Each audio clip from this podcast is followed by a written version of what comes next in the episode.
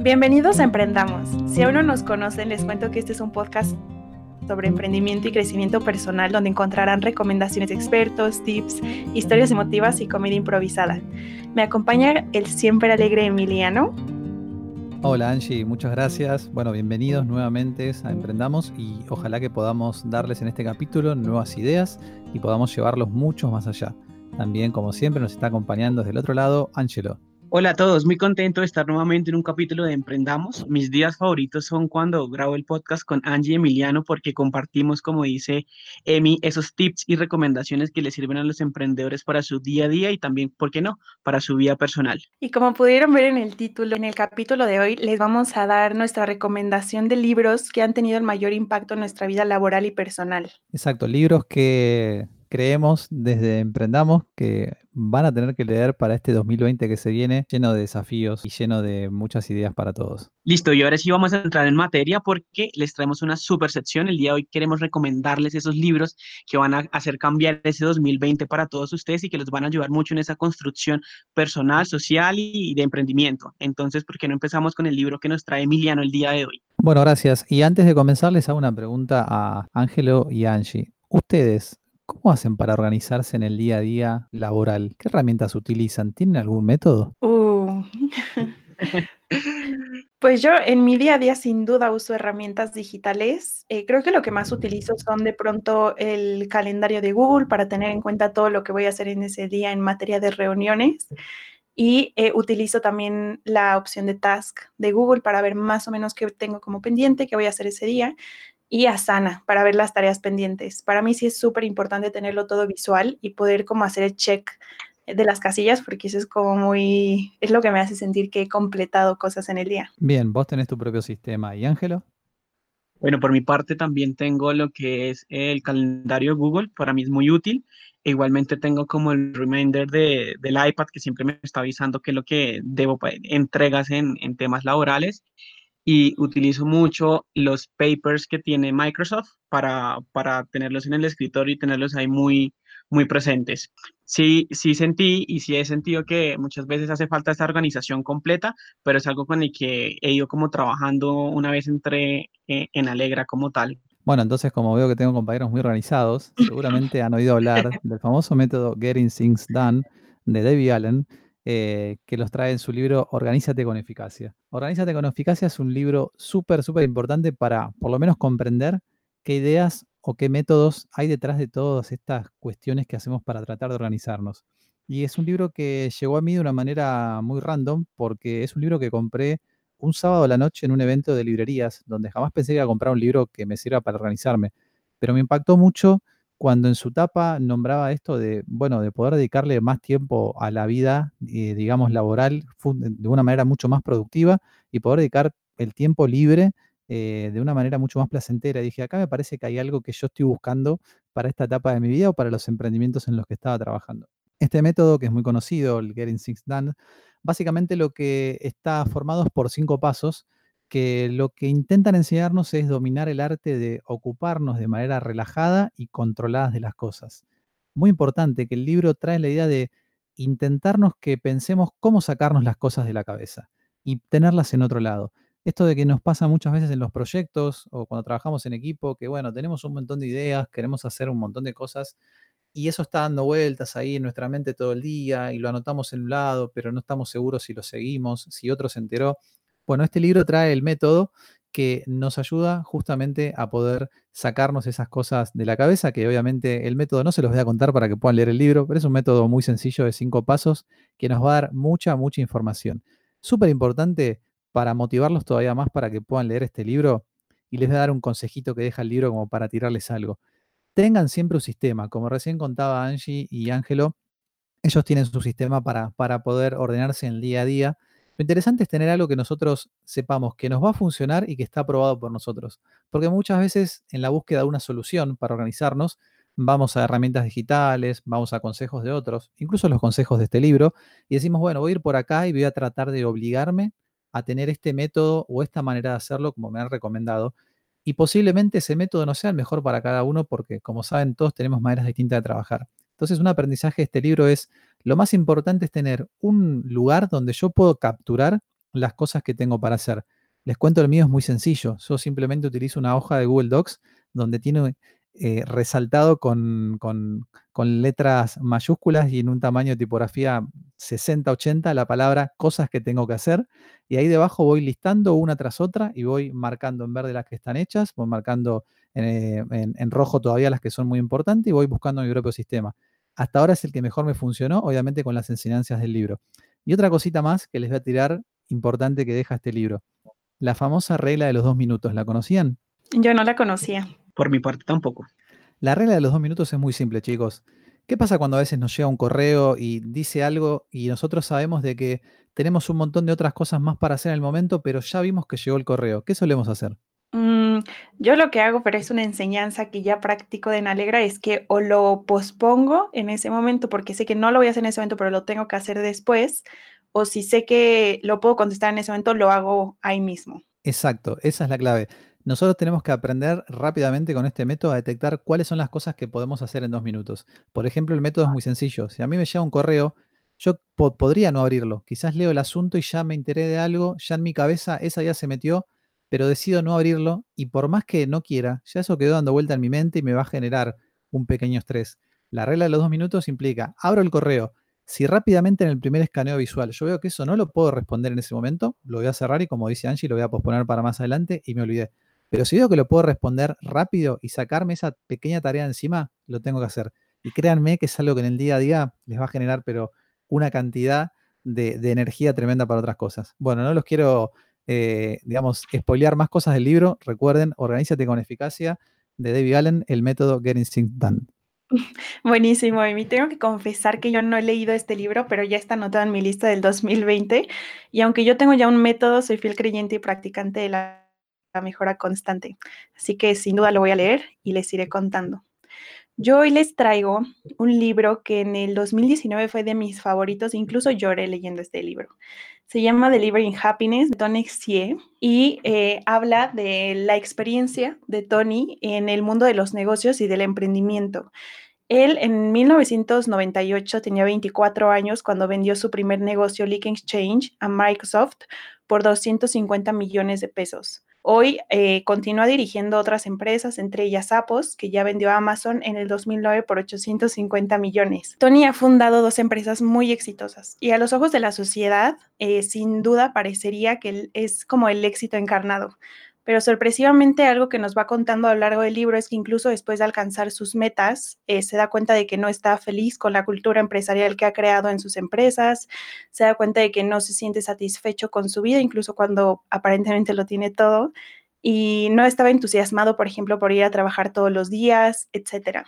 Entonces, él lo que hace es que vende eh, la compañía con la que no se siente identificado y decide fundar eh, y formar parte de esta otra compañía en la que desarrolla un conjunto de valores eh, centrales entre el equipo para que siempre todos disfruten estar con las personas en el trabajo. Entonces, él lo que hace es que prioriza la, la la felicidad de sus trabajadores y la propia. a mí me encanta este libro, eh, creo que en parte es porque a mí me gusta mucho toda esta idea como de enfocarnos en la felicidad y en el bienestar personal primero y Delivering Happiness es un libro que, además de que te enseña sobre el éxito en los, en los, negocios, como que pone un foco en la importancia de sentirte feliz con lo que haces. Toma muchos de los principios de la psicología positiva, que en pocas palabras son como las enseñanzas o las ideas que nos van a llevar a ser felices y los aplica tanto en su vida como en el trabajo. Yo se los recomiendo al 100%. ¿Ustedes ya lo leyeron? Apoyo la noción de, de Angie. Estoy leyéndolo en este momento y sí es un libro bastante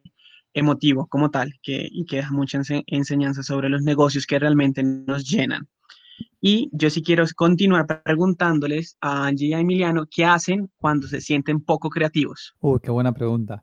me vienen muchas respuestas, pero por lo general creo que, no sé, intento distraerme o hacer algo que no esté relacionado con, eso que tengo que resolver. Eh, no sé si siempre funciona.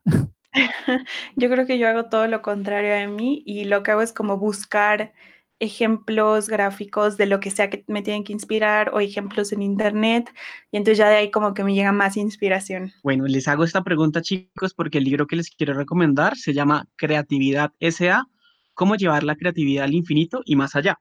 Y es de Ed Camul y Ed Camul es el presidente de Pixar Animation y Disney Animation.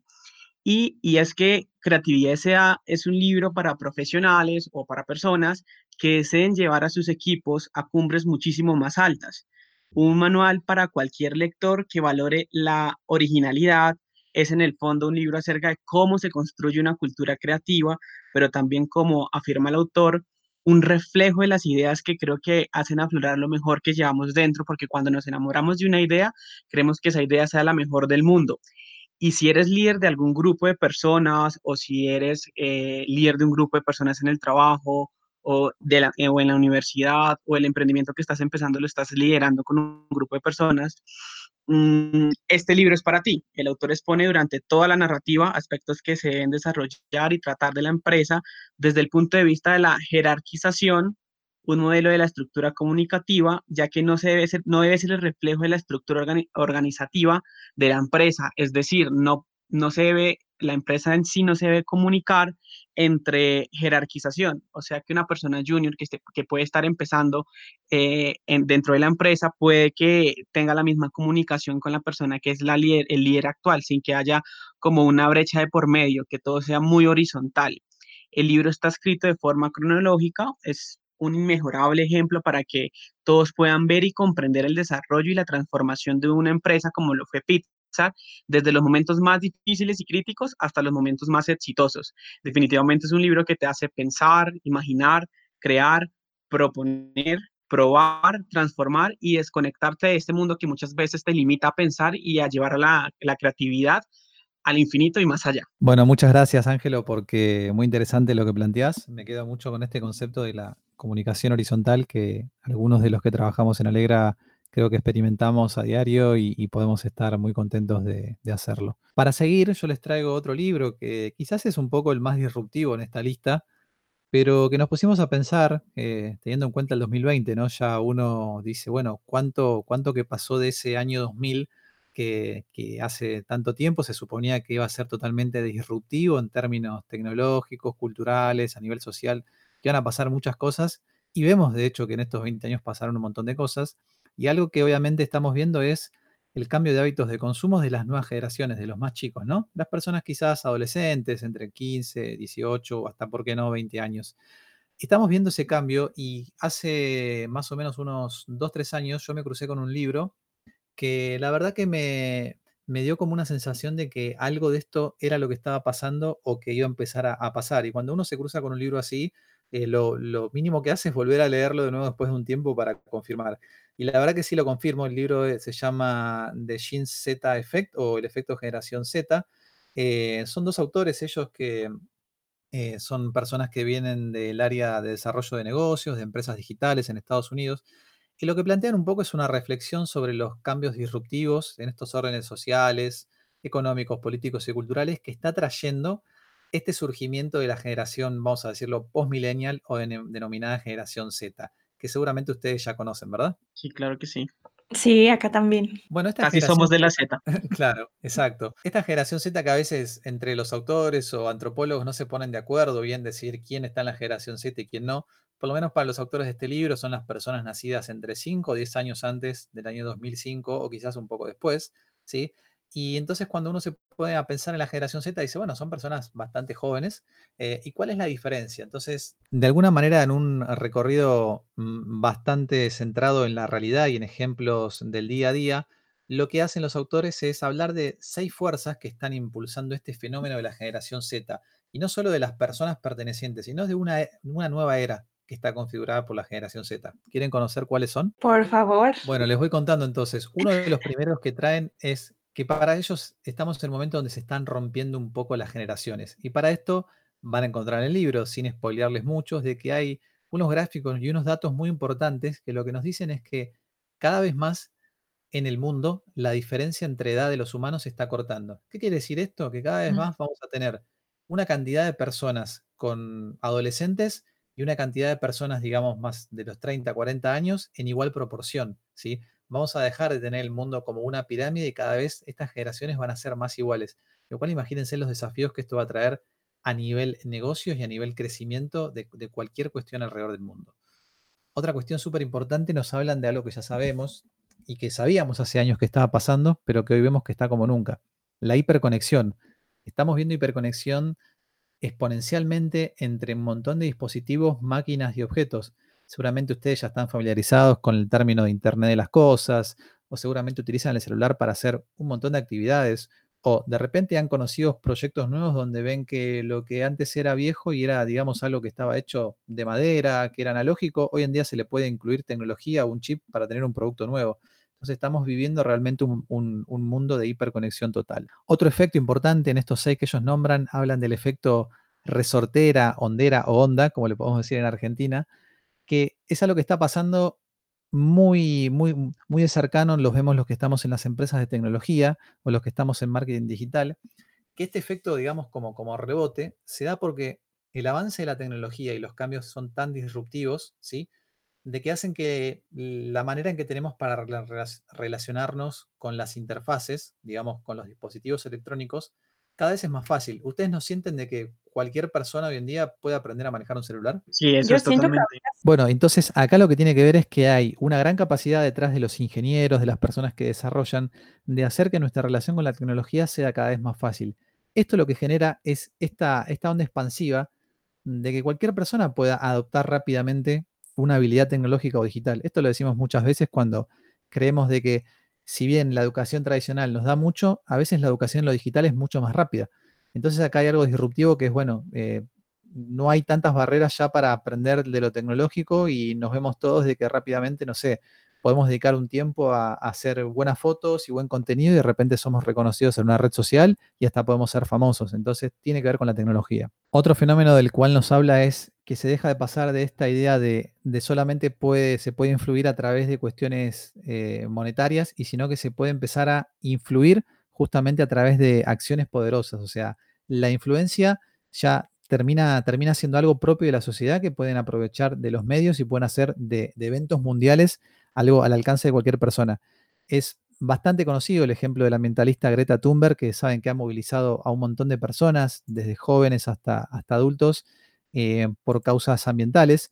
Y acá vemos cómo empieza a pasar esto, ¿no? Quizás ya no es necesario para hacer un movimiento mundial tener a toda la riqueza disponible, sino que simplemente falta con un buen mensaje porque la tecnología nos está ayudando. La quinta fuerza que habla es algo que vemos mucho también los que estamos en la parte digital o de comunicación, que es comenzar a adoptar al mundo como un aula. La cantidad de cursos online, la cantidad de carreras online, la cantidad de universidades que hoy en día se están abriendo a que uno pueda acceder a educación, sabemos que es en todos los niveles y para cualquier edad.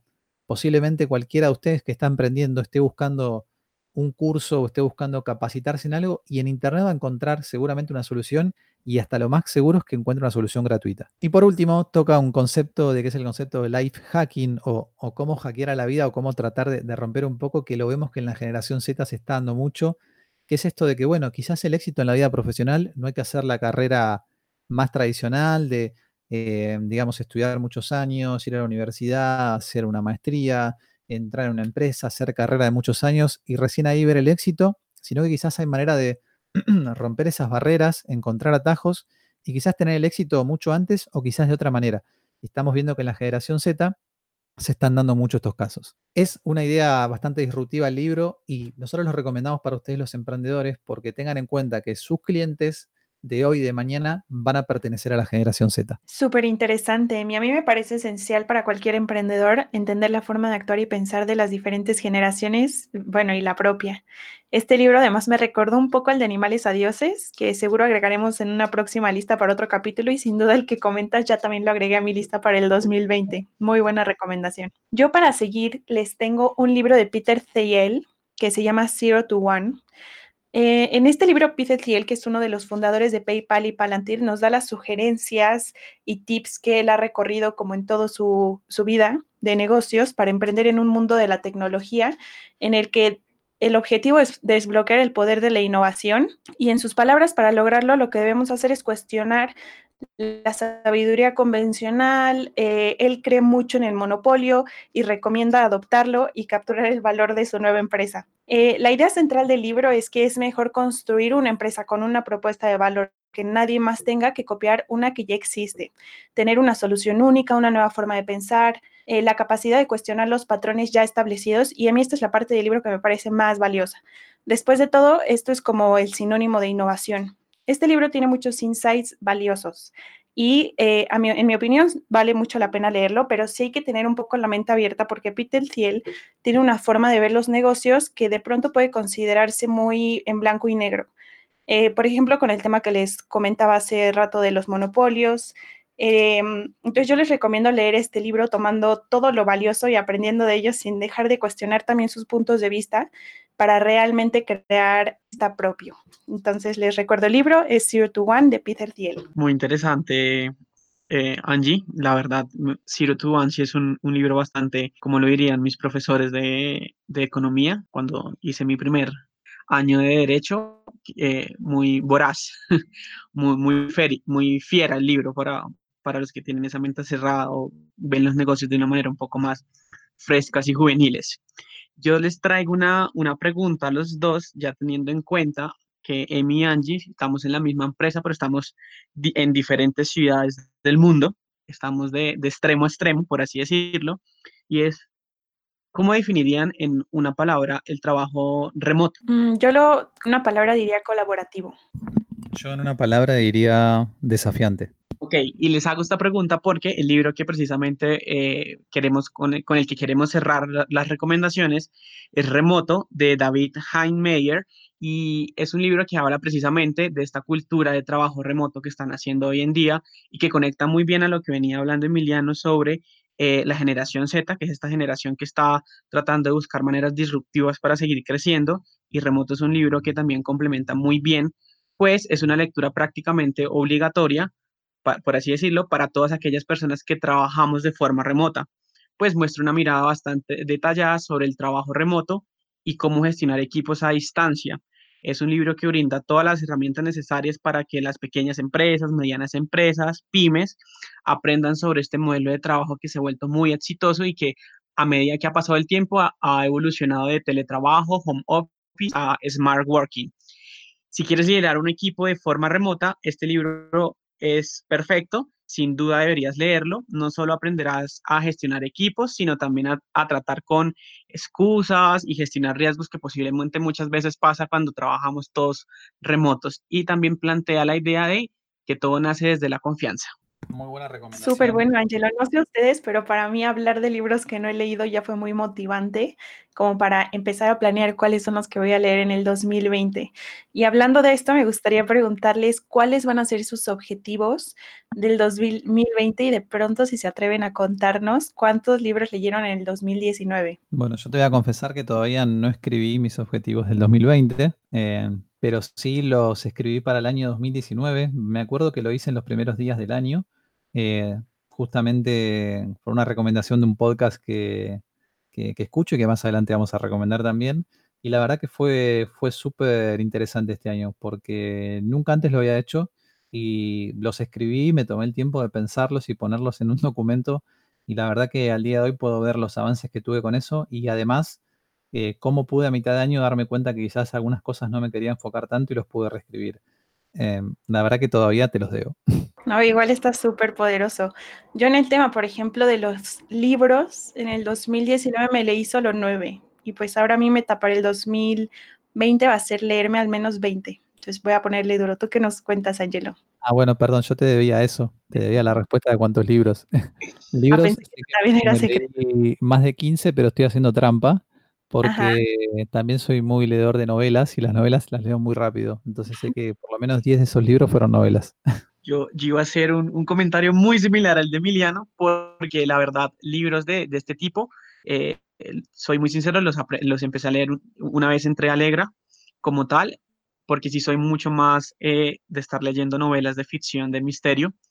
Este año llevo 12, entonces, eh, pero les puedo decir que 10 de, esas, de esos 12 son prácticamente novelas. Eh, cortas o novelas largas de misterio y de suspenso.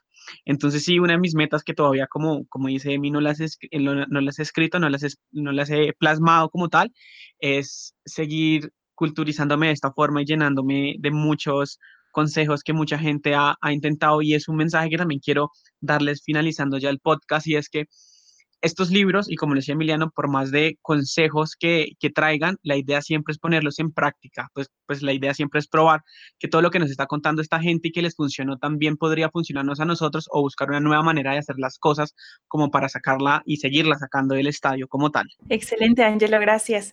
Y para los que nos estén escuchando, recuerden que siempre nos pueden compartir sus recomendaciones de libros favoritos por medio de nuestras redes sociales, en este caso Instagram, y estamos en Instagram como emprendamos podcast. Buenísimo, la verdad que al igual que decía Angie, yo me voy hoy con la, con la cabeza llena de ideas y llena de tareas que sé que voy a hacer para, para ordenar los libros que voy a leer en el próximo año, así que me parece que estuvo buenísimo. Ojalá que lo hayan disfrutado tanto como nosotros. Y bueno, creo que no tenemos más, así que nos vamos a despedir, ¿verdad? Así es, que tengan un excelente día, tarde o noche. Nos vemos hasta la próxima. Adiós.